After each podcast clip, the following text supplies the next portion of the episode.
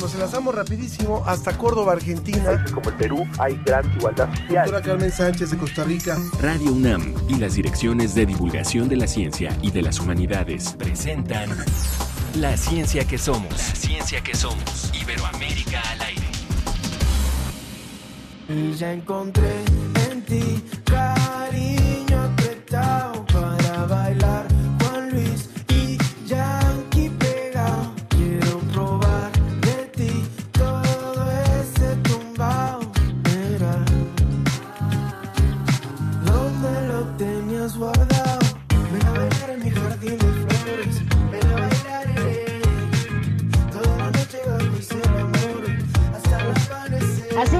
entusiasmo y esta riquísima música vamos a comenzar la ciencia que somos Iberoamérica al aire. Después nosotros de unos días en los que recordamos y conmemoramos a nuestros seres queridos que se han marchado, que han fallecido aquí en México. Tuvimos un par de días de mucha celebración, de verdad que a quienes no conozcan esta celebración se los recomiendo muchísimo por el Día de Muertos. Y pues les damos ahora ya la- una cordial bienvenida a este programa. Yo soy Ana Cristina Olvera. Eso que escuchamos al inicio fue Simón Grossman, un artista venezolano-americano que destaca en la escena independiente porque tiene un sonido latino. Y bueno, también quiero, eh, pues les tenemos una gran sorpresa hoy porque los micrófonos se van hasta la ciudad de Morelia, en el estado de Michoacán, donde se encuentra mi compañero Ángel Figueroa. Un estado también donde se celebra el Día de los Muertos de manera fantástica, ¿verdad Ángel? Buen- muy buenos días. Creo que está silenciado ahí tu micro, pero te escuchamos en cuanto lo prendas. Aquí estamos, aquí estamos ya. Sí. Mientras, mientras por ahí pueden ver tal vez algunas imágenes ya también de lo que está ocurriendo en estos momentos, hemos venido hasta Morelia para poder eh, participar en la fiesta del libro y la rosa.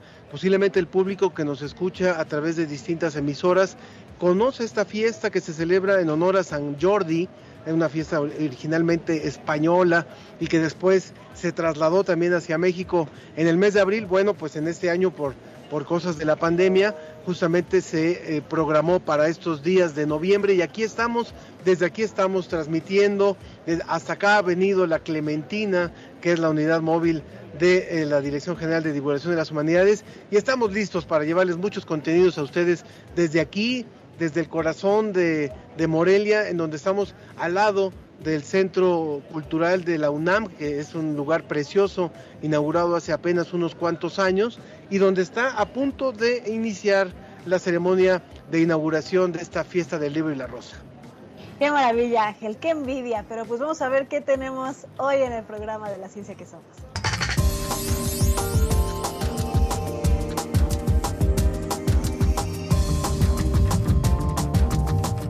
A principios del siglo XX, el barrio universitario marcó toda una época en la vida de la Ciudad de México. Los invitamos a conocer parte de esta historia en una aplicación. Y como ya lo dijo Ángel, libros sobre ciencia, literatura para niños, talleres, presentaciones, conferencias, todo esto ofrecerá la fiesta del libro y la rosa en Morelia. Y por supuesto tenemos todos los detalles.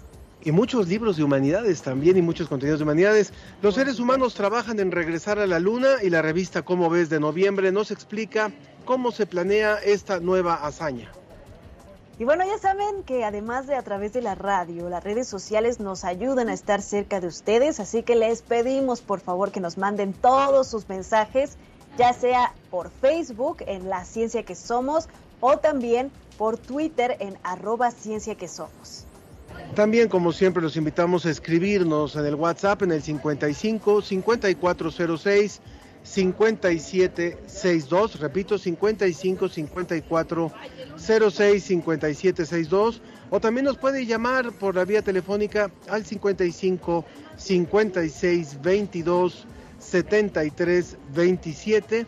55 56 22 73 27 y también les recordamos que estamos transmitiendo por televisión por el canal Espacio Universitario del Instituto Latinoamericano de la Comunicación Educativa, el ILCE, todos los martes en la página ilce.edu.mx y también desde la aplicación ILCE Player, disponible para Android y también para iOS. Ya estamos en varias plataformas.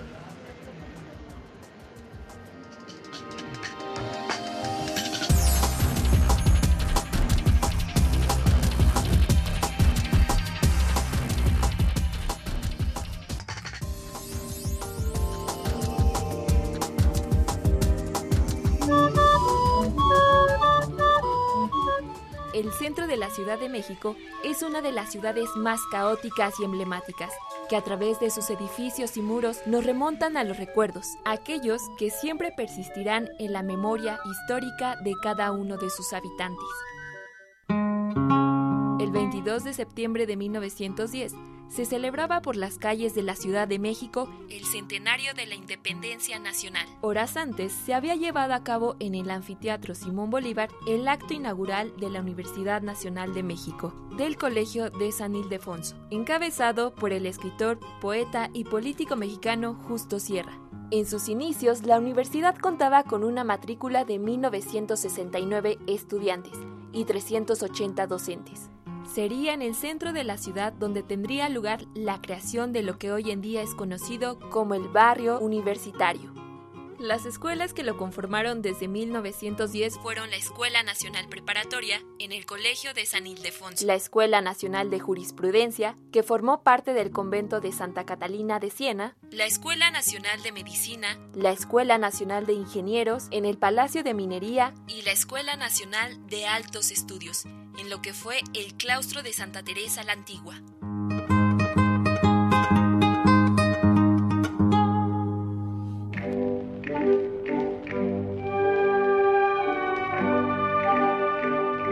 La ciudad crecía y crecía, por lo que poco a poco la universidad iba apropiándose de las calles de la ciudad.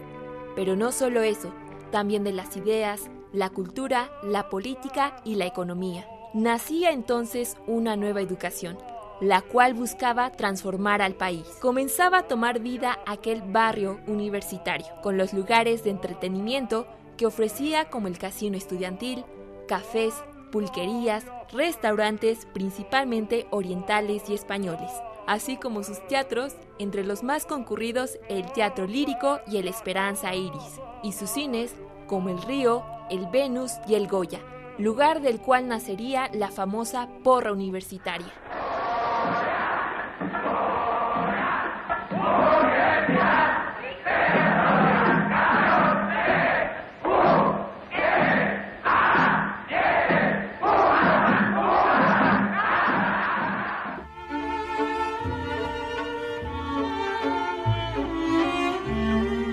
26 de julio de 1929, la universidad obtuvo su autonomía tras la promulgación de la Ley Orgánica de la Universidad por parte del entonces presidente Emilio Portes Gil, y al mismo tiempo se incorporaban nuevas escuelas como la de Ciencias Químicas que se encontraba en el pueblo de Tacuba.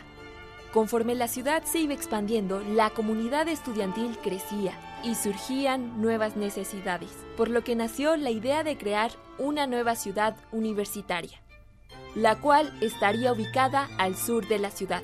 Finalmente, en 1954 se dio inicio a las actividades en el nuevo campus universitario.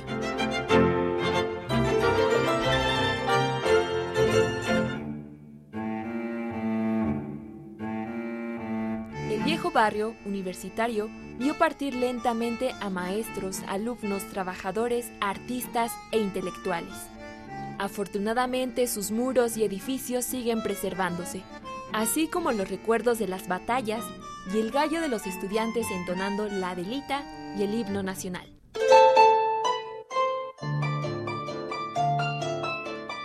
La cultura y la resistencia histórica han quedado inmortalizadas entre las calles del barrio universitario.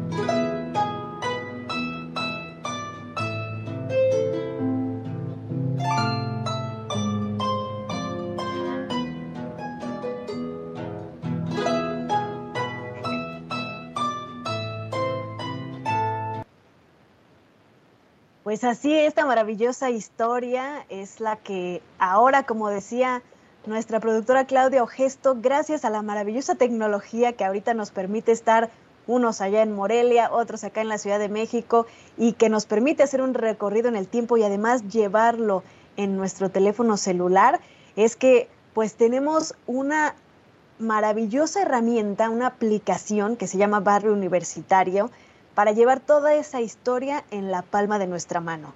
Y para platicar de eso, quiero darle la bienvenida a la doctora Claudia de la Garza Galvez. Ella es historiadora del arte y doctora en ciencias sociales con especialidad en estudios de género por la Universidad Iberoamericana. También es docente e investigadora de temas sobre moda, arte contemporáneo y feminismo y es directora del Museo UNAM Hoy del Instituto de Investigaciones sobre la Universidad y la Educación de la UNAM. Doctora, bienvenida. Muchas gracias por estar hoy con nosotros en La Ciencia que Somos. Sí tiene prendido su micrófono, creo que sí. Sí, ¿qué tal? Muchas gracias por la invitación. Es un placer acompañarles. ¿De dónde surge la idea de, de, hacer una aplicación en donde podamos llevar toda esta historia maravillosa que vimos en la cápsula, pues en la palma de nuestra mano a donde sea que vayamos? Pues es un, es, es un proyecto que hemos venido pensando desde hace tiempo como muy bien mencionaste, eh, nosotras estamos ubicadas en el Museo UNAMOY del Instituto de Investigaciones sobre la Universidad y la Educación, que es un recinto que está en el corazón del centro histórico. Está ahí entre la catedral, entre el Palacio Nacional, en un edificio muy importante para la historia de nuestra universidad, que es donde estuvo alojada la primera universidad de México, la Real Universidad de México. Entonces, bueno, diríamos que ahí estuvo el primer barrio universitario, ahí surgió, ¿no? En, eh, a partir de este, este edificio, de este espacio. Y entonces siempre, bueno, tenemos esta misión nosotros como Museo UNAMOY de precisamente hablar de la historia de la universidad y de vincularnos con otros recintos, de hablar de este espacio que trasciende los edificios y que en realidad habla de las dinámicas que ocurren en, estos, en estas calles, ¿no? Entonces, eh, platicándolo con el equipo de la DGTIC, eh, con la doctora Marina Kriskowski de, la Dirección de, de, Innovación y Desarrollo Tecnológico de la DGTIC, eh, le platicaba justo que tenía muchísimas ganas de hacer algo que nos pudiera vincular a veces más allá de las actividades específicas que, organizamos, sino que pudiera estar esta, esta red a disposición de quienes visitan el centro histórico, que cada vez son más personas y tanto de nacionales como, como extranjeras, que tienen muchísimas este, eh, actividades en el centro y que de pronto voltean a ver estos recintos y no saben muy bien qué pasa ahí. Y algo que nos interesaba en particular no solo era la historia de estos recintos, que si bien ahí eh, pasaba, iban a clases, iban a las librerías, iban a los cafés, en esta época de principio, de la primera mitad del siglo, en donde nosotros estábamos, había una cantina, en fin, ¿no? Como todas estas eh, relaciones, los recintos seguimos ahí, siendo de la UNAM, haciendo cosas, actividades, propuestas. Entonces queríamos que se viera que el barrio universitario nació ahí, pero ahí permanece, en estas calles del centro. Ahí seguimos haciendo cosas y queremos invitar al público a que conozcan estas cosas y estos recintos. Eh, Claudia, buenas, buenos días. ¿Qué tal? Buenos días. Buenos días. ¿Cuáles son esos recintos que van a estar contenidos en esta, en esta aplicación y cuáles son, cuál es la oferta que ellos están ofreciendo a partir de esta, de este nuevo, nuestro, nuevo dispositivo para nuestros celulares, para nuestras, nuestras eh, tabletas y demás? Pues en este dispositivo van a poder encontrar un mapa en donde van a estar ubicados eh, 13 recintos que son, eh, bueno, ya se mencionaron en la cápsula algunos de ellos, ¿no? El Palacio de Minería, donde estaba la Escuela de Ingenieros, el Palacio de Medicina, eh, el, por supuesto el antiguo Colegio de San Ildefonso, donde estuvo la, la Prepa 1, eh, el Palacio de la Autonomía, donde hubieron muchas escuelas, estuvo Rectoría en algún momento también, eh, el Museo Unamoy, por supuesto, desde nosotros, desde donde hablamos. Este, eh, va a estar la Academia de San Carlos, que fue de las que permanecieron activas, bueno, que nunca ha dejado de dar clases, eh, la Academia de San Carlos. Va a estar el Museo de la Mujer, en donde estuvo la primera imprenta universitaria, entonces desde donde se publicaron tantos libros.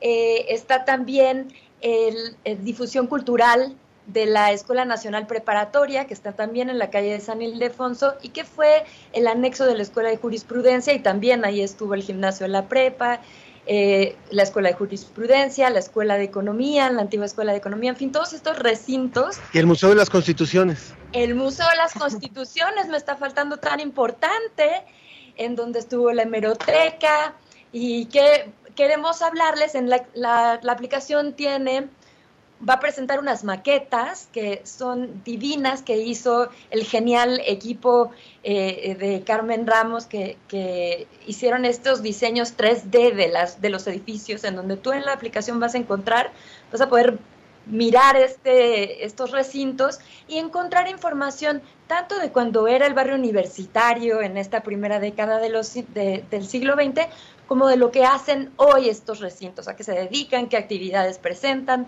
de manera que la gente se entere qué actividades hay ahora y qué había antes, ¿no? Pueda ir llevando este, este recorrido eh, cruzando por el tiempo y por el espacio. Esta aplicación se lanza el 23 de noviembre, si no tengo mal el dato. ¿Cómo pueden las personas descargarla? ¿Cómo la pueden obtener? ¿Para qué tipo de dispositivos es? Etcétera. Bueno, pues esta, esta, esta aplicación va a estar disponible, como bien dices, a partir del 23. Vamos a hacer un lanzamiento en el Palacio de Minería, que al cual están cordialmente invitadas, invitados. Y eh, es para todo tipo de, celulares, digamos, estamos pensándolo sobre todo en celulares de, gama media.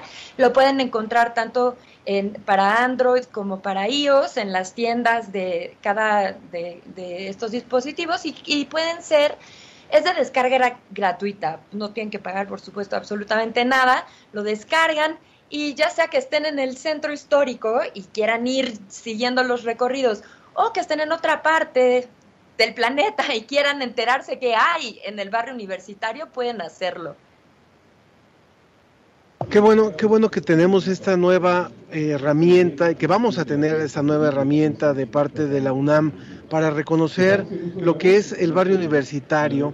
Lo decía la cápsula al inicio de esta entrevista, pero nunca está de más, nunca está de más eh, describirlo para quienes nos están escuchando en otros estados o en otros países, la trascendencia que tuvo el barrio universitario en la historia, no solamente de la ciudad, en la historia del país. Finalmente, quienes no eh, conocen, eh, la UNAM fue hecha en un modelo eh, similar al de la Universidad de Salamanca, por ejemplo, donde en un edificio del barrio del, del, centro estaba la antigua escuela de medicina, en otra estaba los que estudiaban derecho, en otra estaba la rectoría, y así estaban distribuidos todos y caminaban de una calle a otra para moverse.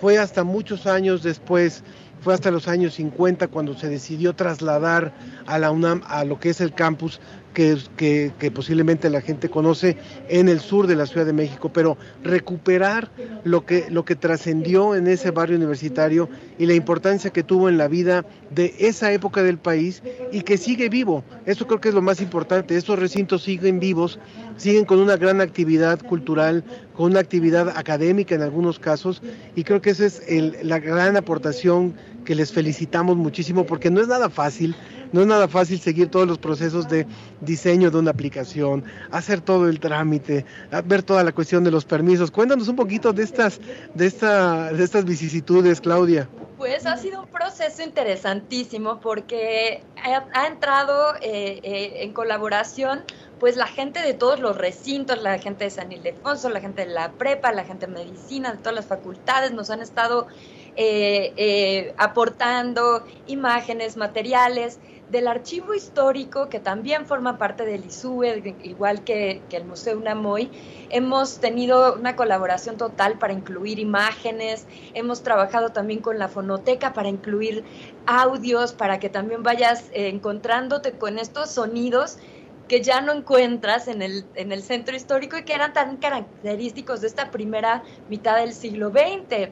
A mí algo que, que, que estás comentando me parece fundamental es pensar en esta en, este ambiente que se creaba en torno a las escuelas, ¿no? Porque no era solamente que estuvieran ahí las escuelas, sino lo que pasaba ahí, las relaciones entre los estudiantes, entre los maestros, esta forma de habitar el centro histórico que es tan distinta hoy en día y que nos interesa mucho estar eh, generando estas conexiones, estas rutas, que la gente pueda disfrutar de estas eh, nuevas activaciones culturales que hay en esta área eh, desde la universidad, ¿no? Y que sigue siendo una presencia fundamental en el centro histórico, ¿no? Entonces, bueno, ha sido toda una serie de aventuras. Quiero también mencionar al, historiador investigador este, José Roberto Gallegos, que ha sido quien ha llevado, quien ha logrado eh, sintetizar toda esta inmensidad de información para que sea posible eh, tenerla, tenerla de manera accesible en una app, porque no es un libro lo que estamos presentando, es, es un, acompañante que nos va a llevar eh, de la mano cuando vayamos al centro, cuando nos encontremos, por ejemplo, no he mencionado a San Agustín, donde estaba la Biblioteca Nacional, y cuando nos encontremos con este recinto nos va a contar un poco de lo que pasaba ahí, de cómo surgió y de qué pasa ahora tras esos muros. Es una verdadera gozadera, se escucha esta app y poder recorrer el centro histórico de la mano de App Barrio Universitario, que como bien lo escuchamos, se lanza el próximo 23 de noviembre y va a estar disponible para cualquier teléfono celular en eh, sistema operativo iOS o Android, así que cualquier teléfono que tengan. Y bueno, estamos platicando con la doctora Claudia de, Claudia de la Garza Galvez quien además de historiadora del arte y doctora en ciencias sociales, es la directora del Museo UNAMOY. Entonces me gustaría, doctora, si nos podrías comentar brevemente para finalizar la entrevista, qué es este museo y qué, están ofreciendo en estos momentos, que es uno de estos recintos que van a poder visitar de la mano de la app Barrio Universitario. Ay, con mucho gusto. Eh, pues el Museo UNAMOY, como les comentaba, está ubicado en Moneda 2, donde estuvo ubicada la primera universidad eh, de América, en realidad, no solo de México, y que, y que hoy eh, tenemos como misión ser un homenaje permanente para quienes hacen de la universidad lo que es, pero además eh, hablar o llevar al público a conocer un poquito de lo que hay, de la difusión cultural de la UNAM, de todo este patrimonio que alberga, de las relaciones y de las investigaciones que están ocurriendo. Entonces, lo que buscamos es ser un punto de encuentro entre comunidades. Y hoy, por ejemplo, estamos eh, eh, con una exposición, bueno, tenemos exposiciones de ciencia, de historia, de, eh, tecnología, en fin, de distintos temas, también actividades de, de todo tipo de temas, de música, de arte. Y tenemos una exposición que se llama Gracias Maestras, Gracias Maestros, la escuela en México durante la primera mitad del siglo XX y que precisamente habla de la educación en ese periodo eh, y es un homenaje a, la labor docente. Es una exposición que habla mucho desde los afectos eh, y que quiere pues después de este contexto de pandemia que vivimos, después de todo lo que hemos eh, experimentado, quiero agradecer profundamente la labor de las maestras y los maestros, que aunque hablamos de otro tiempo, es un espejo, digamos, con lo que ocurre hoy y con esa eh, voluntad que ha sacado adelante la educación en nuestro país. Eh, más allá de las instituciones, digamos, en donde queremos homenajear como individuos a quienes han llevado eh, la educación adelante, no importa eh, los desafíos que se encontraran enfrente. Entonces, eh, pues les invitamos a acompañarnos, estamos ahí de martes a sábado. de 11 a 5 de la tarde en, en Moneda 2. Nos encantará recibirles. Encantados, encantados y muchísimas gracias Claudia de la Garza por haber estado con nosotros, por hablarnos de esta app, por trabajar en esta app y gracias por incluirnos también eh, a nombre del Museo de las Constituciones. Ahí pueden encontrar también mucha información de lo que hay y de todos los recintos que ya nos mencionó. Muchas gracias por, por, esta participación hoy en la ciencia que somos y nos vamos rápidamente a nuestro diccionario de las emociones. Hoy hablemos del asco. El diccionario de las emociones. ¿Has sentido repulsión extrema por un olor desagradable una comida en mal estado o algún fluido corporal? Si es así, probablemente sentiste asco. una emoción causada por algo que nos repugna. Cuando algo nos da asco, nuestra nariz se arruga, el labio superior se eleva y la lengua se sale ligeramente. Puede producir salivación, náuseas, vómito, tensión muscular, entre otros. El asco se origina en el sistema límbico del cerebro, donde se procesan las emociones. También se activan otras regiones cerebrales, como las glándulas noradrenérgicas, la hipófisis y el hipotálamo. El asco tiene una función de supervivencia que nos genera repulsión ante cosas que podrían poner en riesgo nuestra salud. Por eso, se considera como una emoción que nos mantiene a salvo. Algunos factores que comúnmente la causan son alimentos putrefactos, alimentos en buen estado pero que no nos gustan, la falta de higiene, los olores fuertes, fluidos corporales o ciertos animales y sus secreciones. El asco es una emoción innata, sin embargo, gran parte de los estímulos que lo provocan son determinados por influencias sociales y culturales. Esto explica por qué lo que para algunos resulta asqueroso, en otros contextos o regiones, no lo es. Sentir asco es normal, pero si la emoción afecta tu vida cotidiana, es necesario que pidas ayuda profesional. Y recuerda, reconocer y manejar nuestras emociones nos ayuda a vivir mejor.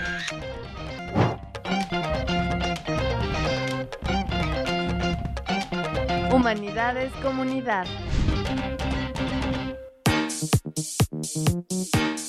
Hola, soy Marian Trejo, becaria en la UNAM. ¿Tienes interés por la divulgación de la ciencia y te gusta interactuar con las personas? Si eres estudiante de licenciatura en la UNAM, puedes ser becario en Universum. Puedes ser becario en Universum. Toda la información en www.universum.unam.mx. Diagonal Educación, diagonal Becarios. Tienes hasta el 25 de noviembre. No dejes pasar esta experiencia que cambiará tu vida. La, ciencia, que, somos. Iberoamérica al aire.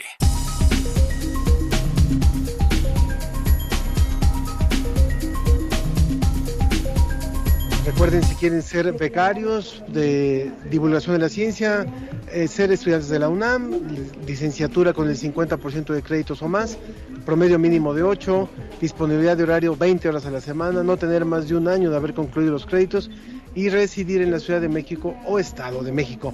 Sí, bueno, pues ya estamos también, listos. También Sí. es, importante mencionar que no solo en Universum pueden hacer el servicio eh, en divulgación de la ciencia, sino también haciendo diferentes productos de comunicación pública de la ciencia, como radio, escribir en, en una página de, de- en la página de Ciencia UNAM, televisión, etcétera. Entonces, participe.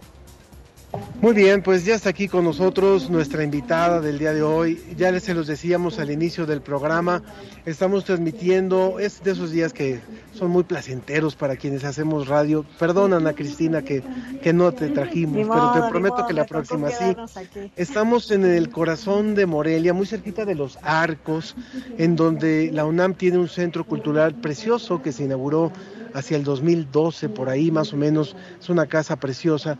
Y en todo este corredor, todo este corredor que ustedes ven hacia atrás de nosotros, se ha montado la fiesta del libro y la rosa. Es la novena edición de la fiesta del libro y la rosa que en otros lugares se celebra en el mes de abril, también en el Centro Cultural Universitario se celebra en el mes de abril allá en CEU, pero acá este año se trasladó al mes de noviembre y por eso está con nosotros Tania Ruiz Ojeda.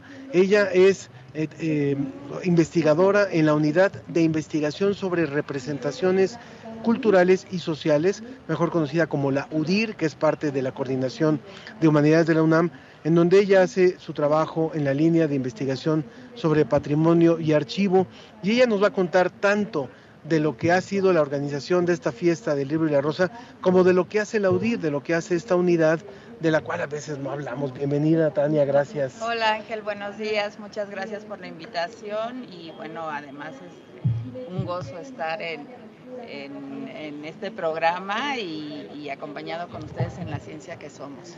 Bueno, pues tenemos que, eh, vamos a poner nuestro micrófono así para podernos es- escuchar los dos y que podamos eh, compartir. Incluso el sonido que ustedes escuchan es justo el de la inauguración. ¿Cuántas editoriales están participando en esta ocasión y qué hace especial esta novena edición de, de la Fiesta del Libro y la Rosa? Bueno, creo que lo principal, y, y bueno, no saludé a Ana Cristina. Ana Cristina, buenos días. Hola, doctora. Gracias. Es que salimos, estuvimos dos años haciendo la fiesta de manera virtual. eh, como la última reunión, justo el día que se nos anunció que íbamos a casa, era- teníamos una reunión de la fiesta del libro y la rosa y, y ahí se decidió cancelar y bueno, lo demás ya todo el mundo lo vivimos. Y este regreso es un regreso muy esperado porque la presencialidad nos da, y, cuando hablamos de literatura, no el libro, el objeto, el ambiente, la gente, hablar con los escritores, escuchar a los ponentes, poder platicar con los libreros, con la gente que viene de las diferentes editoriales, es siempre nos da un poco más, ¿no? Eh, eh, eh, esto de, llegar y preguntar por un libro y salir con cinco porque te los recomendaron, porque alguien, te, alguien más lo compró y lo viste. Y, y creo que eso es muy importante. Y ahora ha crecido muchísimo la fiesta. Yo tengo cuatro años, cinco años con la- trabajando en la UDIR. Y bueno, al principio era una fiesta más modesta, casi siempre se ha hecho en este lugar, que es la Calzada de Guadalupe, que es un lugar además privilegiado.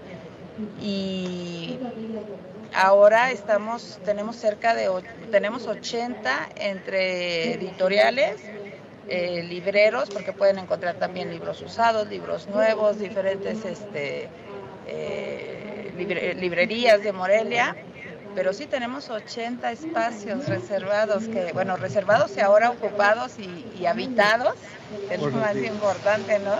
Este, que, que nos acompañan eh, editoriales importantes, editoriales universitarias, por supuesto, eh, Fomento Editorial de la UNAM, Humanidades, nos, nos han acompañado, nos acompañan en esta fiesta y cada día se unen más personas.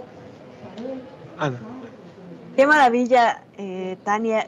Hay algo muy particular que me llamó mucho la atención, que la hayan dividido en, por ejemplo, un día dedicado a la ciencia, que por supuesto acá nos encanta, un día para las niñas y los niños. Cuéntanos un poco de por qué se hicieron estas divisiones y además tienen temáticas muy interesantes.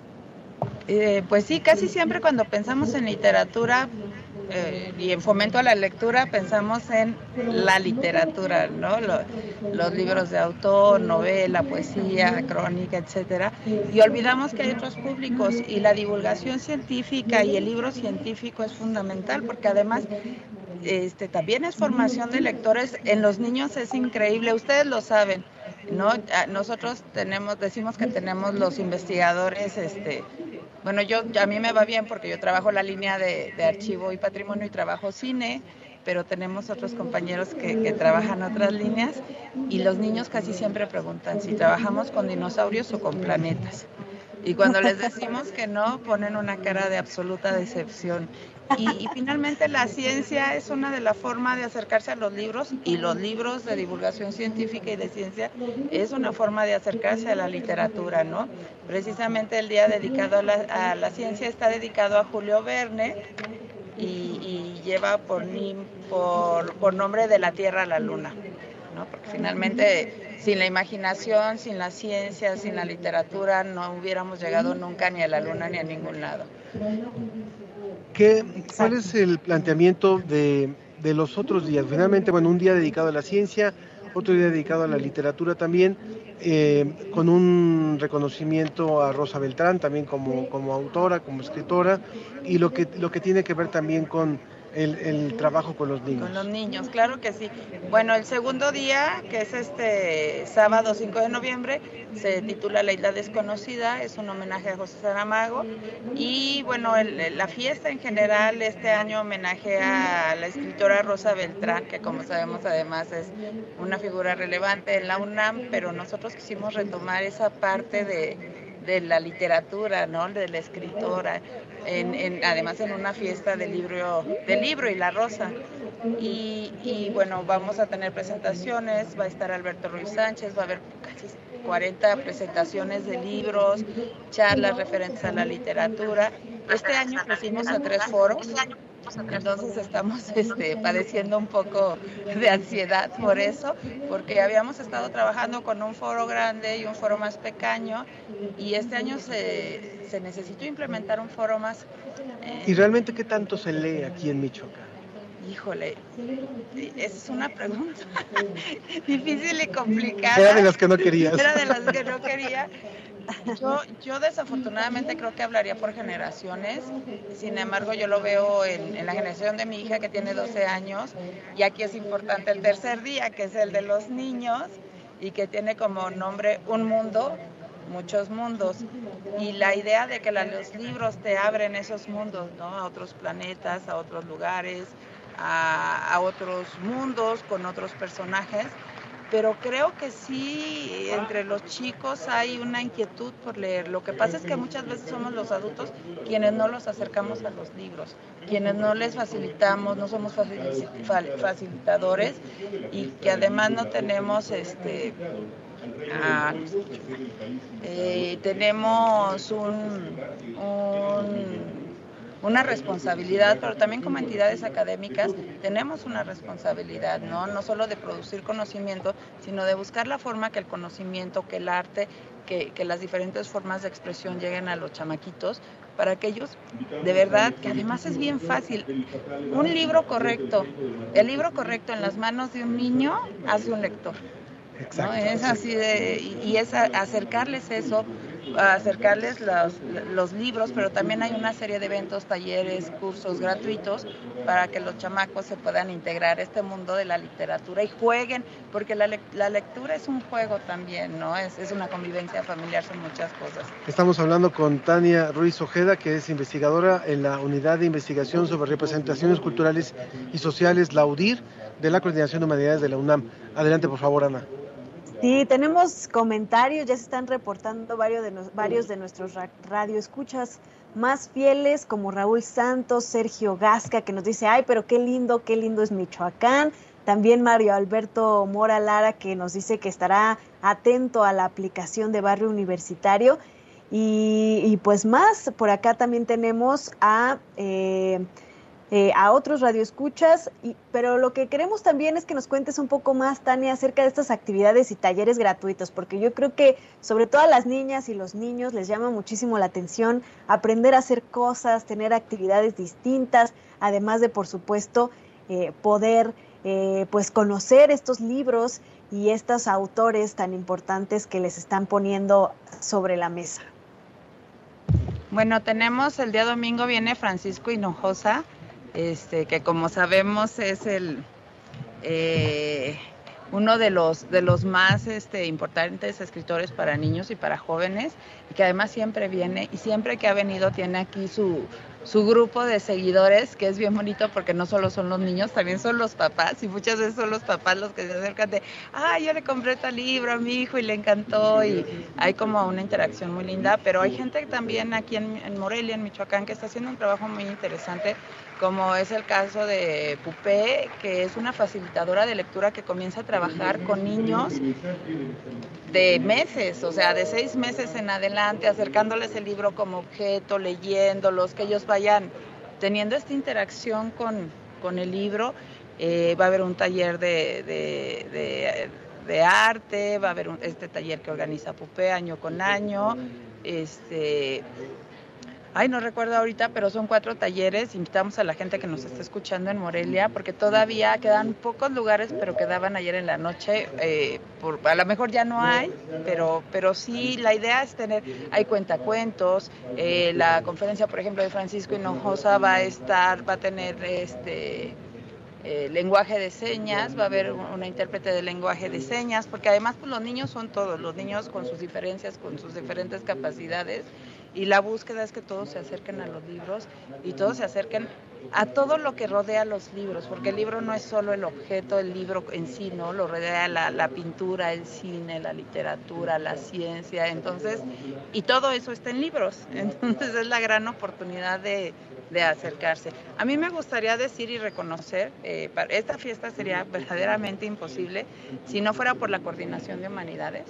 Este, la doctora Guadalupe Valencia nos ha dado un gran, gran apoyo, es una entusiasta de la fiesta, no, no, no ha faltado alguna este, y, y nos acompaña siempre. Y bueno, el, el gobierno del estado, primero la Secretaría de Cultura y el gobierno municipal, pero hay una cantidad de entidades que se han sumado y se han sumado porque Morelia sí tiene ferias del libro, tiene una municipal y tiene una estatal, pero creo que el libro y la rosa, por el mismo lugar donde, donde se establece, por la cantidad de invitados que tenemos, la cantidad de, de, de eventos, por ejemplo, hoy por la noche tenemos como evento magistral en el Teatro Campo, viene José María Serralde, no sé si ustedes ya lo, lo, deben de conocer, que es un músico extraordinario especializado en cine silente y se va a presentar un, un, una selección de películas de comediantes de cine mudo que ahora hay un proyecto muy grande donde se está haciendo el rescate de las, del papel de las mujeres en el cine de los primeros tiempos, de las primeras décadas,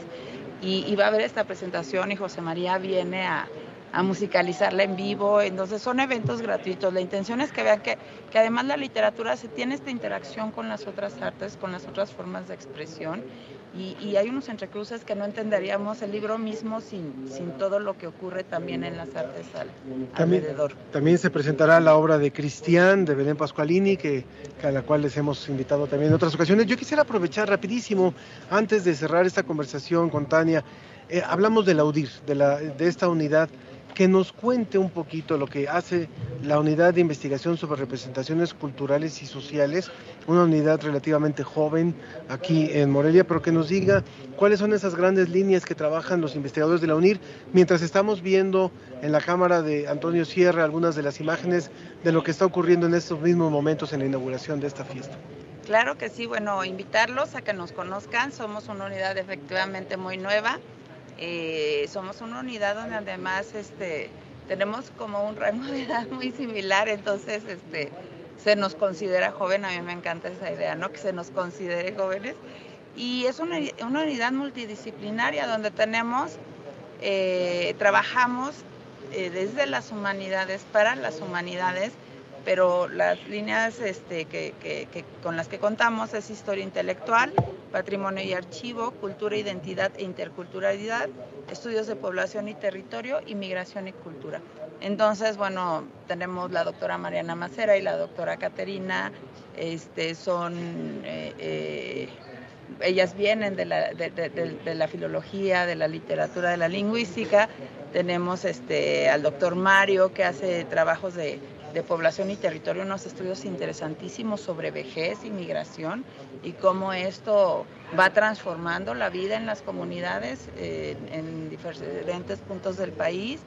Y bueno, este, ah, tenemos dos filósofos, porque pues, ¿qué sería de, la búsqueda del pensamiento sin la filosofía? El doctor Antonio eh, eh, Sirión Quijano y al doctor Emiliano Mendoza.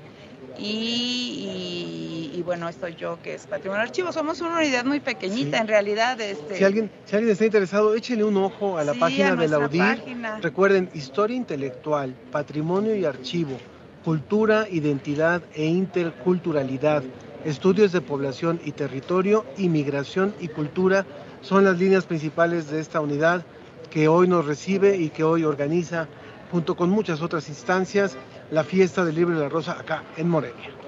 Ana.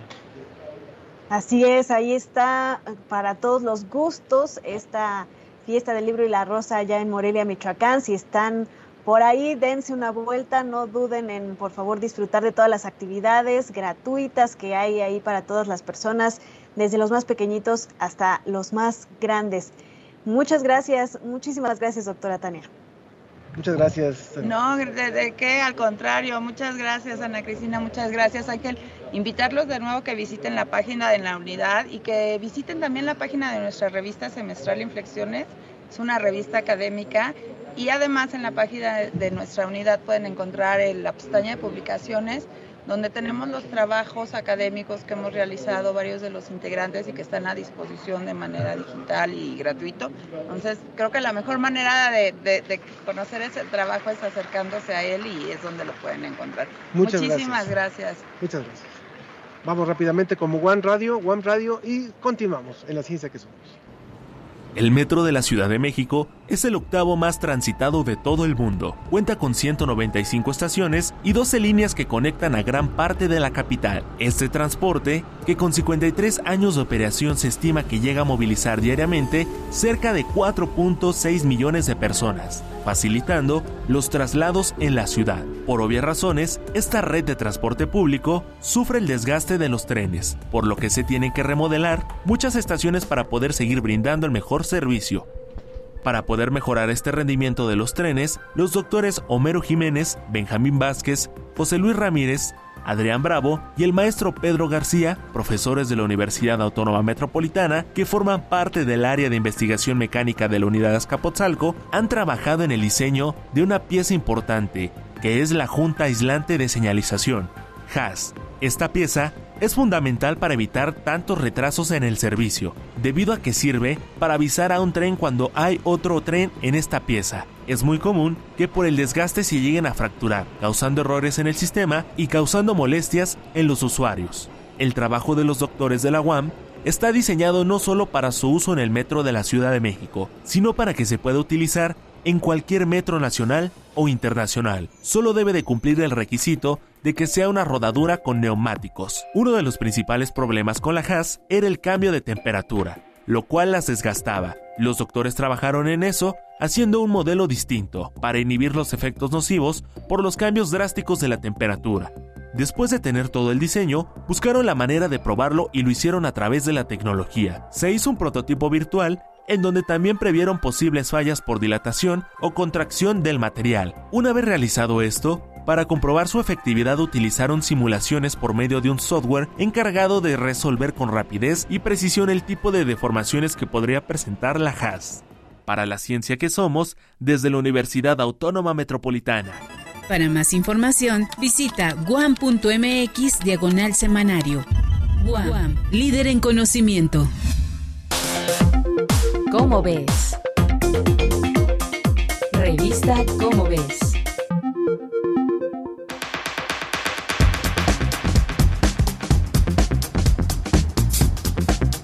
Ángel, amigas y amigos que nos escuchan desde toda Iberoamérica, ya llegó uno de los momentos de mis momentos favoritos del mes, que es ver qué va a haber en la revista Cómo ves. Y para platicar de esto, hoy está con nosotros Sergio de Regules, quien es físico y divulgador de la Dirección General de Divulgación de la Ciencia de la UNAM y una pieza fundamental del equipo de la revista Cómo ves. Y bueno, hoy Sergio, bienvenido además, pues uno, uno de los temas que más me apasionan a mí, que es la exploración espacial y el regreso a la Luna en la revista ¿Cómo ves?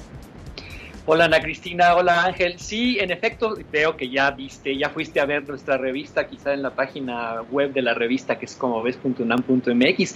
En efecto, este mes tenemos en, portada el artículo Los retos de Apolo y Artemisa. Es de Alberto Flantes, que es un investigador del UNAM en cosas espaciales. Eh, él nos ha escrito un montón de artículos sobre exploración espacial y esta es su última entrega.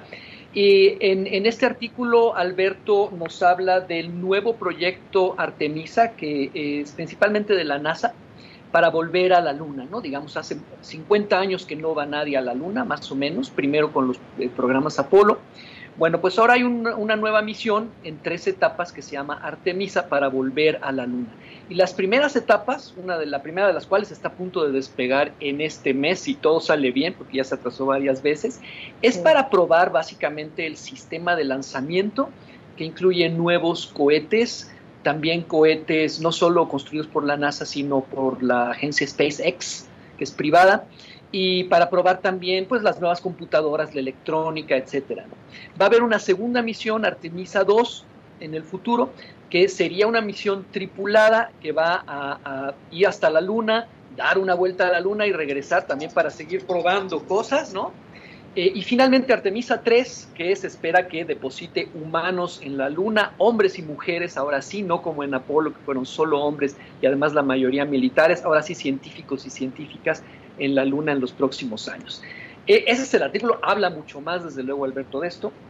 El segundo artículo importante de este número se llama ¿Dónde se esconden los virus? y es de Andrea Liliana Rojas Recendis e Irineo Torres Pacheco y nos habla de cómo funcionan los virus, cómo se distinguen de las bacterias. ¿no? Nos platican que los virus no se pueden reproducir por sí solos, necesitan secuestrar la maquinaria reproductiva de una bacteria para hacerlo. Y por eso es que, por ejemplo, pueden saltar de una especie a otra, eh, pueden esconderse durante mucho tiempo en una especie, ¿no? Por ejemplo, estar oculta en, un murciélago, ¿no? Y de repente un día saltar a los humanos y convertirse en la COVID-19. Eh, y en este artículo nos explican por qué, es una de las cosas que nos hacen entender por qué a veces surgen nuevas enfermedades, ¿no? Muy importante. Y finalmente hay un artículo muy bonito de Cecilia Cuadyanquis Lima, Constantino Macías García y José Tomás Ibarra Eliesech, que se llama De ese árbol no hagas leña. Y ellos nos cuentan de la importancia de los troncos viejos y los árboles secos, que uno tendería a decir, híjole, qué feos, no son peligrosos, voy a pasar por ahí, se me va a caer encima. Y resulta que, que, no, que no es bueno deshacerse de esos árboles porque se ha descubierto recientemente que esos árboles los aprovechan muchas especies para anidar, para protegerse, para tener sus crías como alimento, como refugio, como reserva de un montón de cosas. Entonces, bueno, en este artículo nos platican por qué no hay que hacer leña de los árboles viejos y muertos. Eh, hay muchas más cosas, como ves, desde luego, pero esos son los artículos principales de este mes. Sergio, a mí me gustaría también preguntarte, creo que después de casi dos años de que la revista se, se, manejó mucho más en forma virtual, en forma digital, y que ya está volviendo a, a su exposición en los puestos de periódicos, aunque nunca dejó de tener una presencia, pero ahora ya vuelve a... ¿Cómo, ¿Cómo ha ido la reacción del público? Eso sería muy interesante porque también los temas que han ido tocando ustedes tienen mucho que ver con la coyuntura de lo que estamos viviendo, con, con noticias que están muy frescas como esto como esta exploración que se está queriendo hacer hacia la luna, como lo que tiene que ver con los virus, por supuesto, pero ¿cómo vas viendo la, la respuesta de los públicos, de los lectores? Es, es, muy buena pregunta. Fíjate que no tenemos así como los instrumentos para medirlo directamente, salvo quizás las reacciones en páginas web y todo eso. Y la respuesta a la revista siempre ha sido buena, como bien mencionaste durante la pandemia. Aunque la revista se siguió imprimiendo, ofrecimos un montón de números durante dos años, como tú bien decías, toda la revista completamente gratis en internet. Ahora ya estamos otra vez en el modo normal, que era el artículo de portada en la página web y la revista en puestos de periódico locales cerrados y cosas de esas. Eh, en redes tenemos buena respuesta. Hay unos temas, desde luego, que atraen más que otros. Los de la pandemia, pues claro, como todo el mundo estaba aterrado, pues eh, y queríamos y queríamos saber qué, hacer y qué, qué esperar pues fueron muy, muy populares. Ahora espero que este nuevo número de exploración espacial, por ejemplo, sea también popular, pero por otras cosas más agradables. Pero ahí vamos, ahí vamos.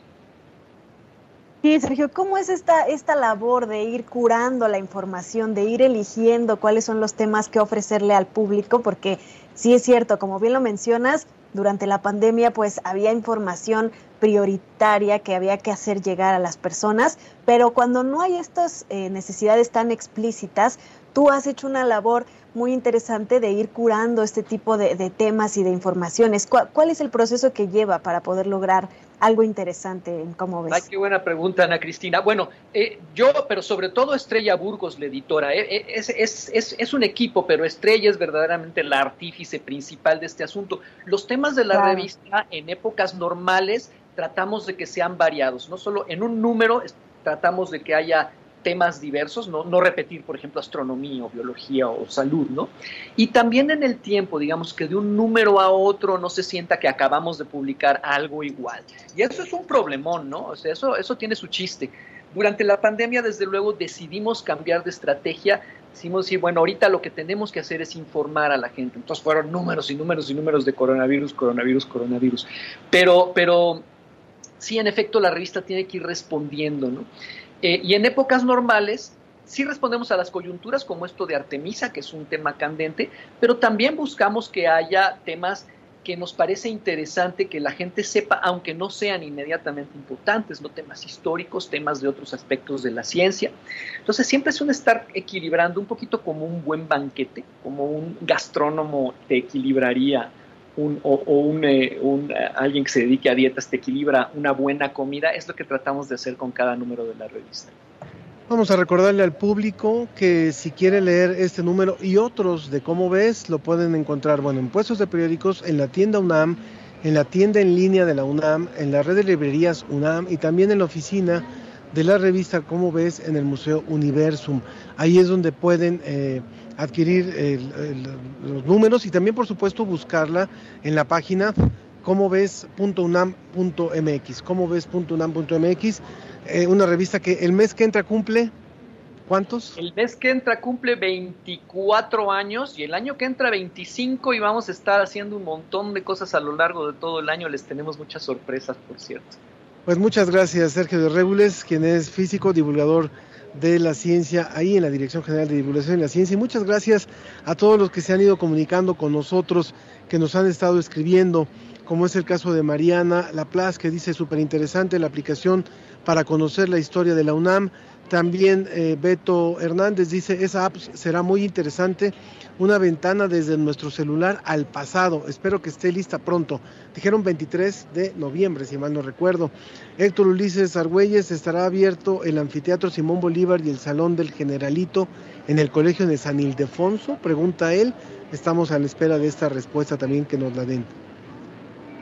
Sí, Ángel, también Mariana Laplace nos dice que la música es una vía hermosa para acercar la palabra a las infancias también, y nos lo dice, por supuesto, con eh, motivo de lo que nos comentaban acerca de la gran feria eh, del libro en la que estás allá, Ángel, y pues a disfrutar, oye, qué envidia allá de Morelia, de Michoacán, de los libros, de la fiesta, y también unas corundas y unos uchepos seguramente por, ahí. Y unos gazpachos que son deliciosos, que son de estas frutas, sí. Bueno, la respuesta de Claudia ya sobre la pregunta acerca del anfiteatro Simón Bolívar dice, se habla de estos espacios del antiguo colegio de San Ildefonso en la app y se incluyen fotos, pero su apertura depende enteramente de las actividades del recinto.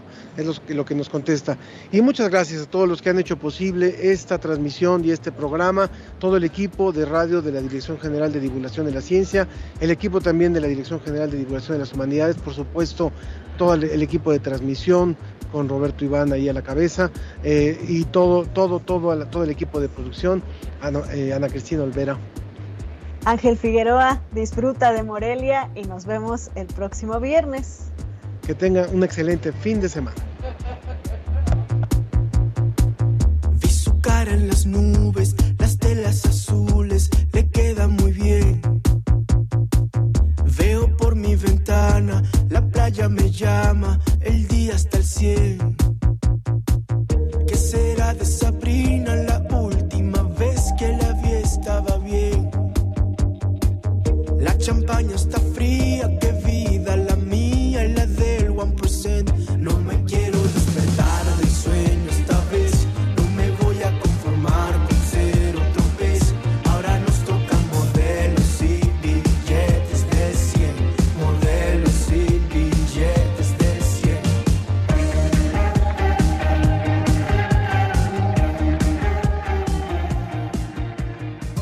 fue La Ciencia que Somos. Iberoamérica al aire. Los esperamos el próximo viernes. La Ciencia que Somos. La Ciencia que Somos.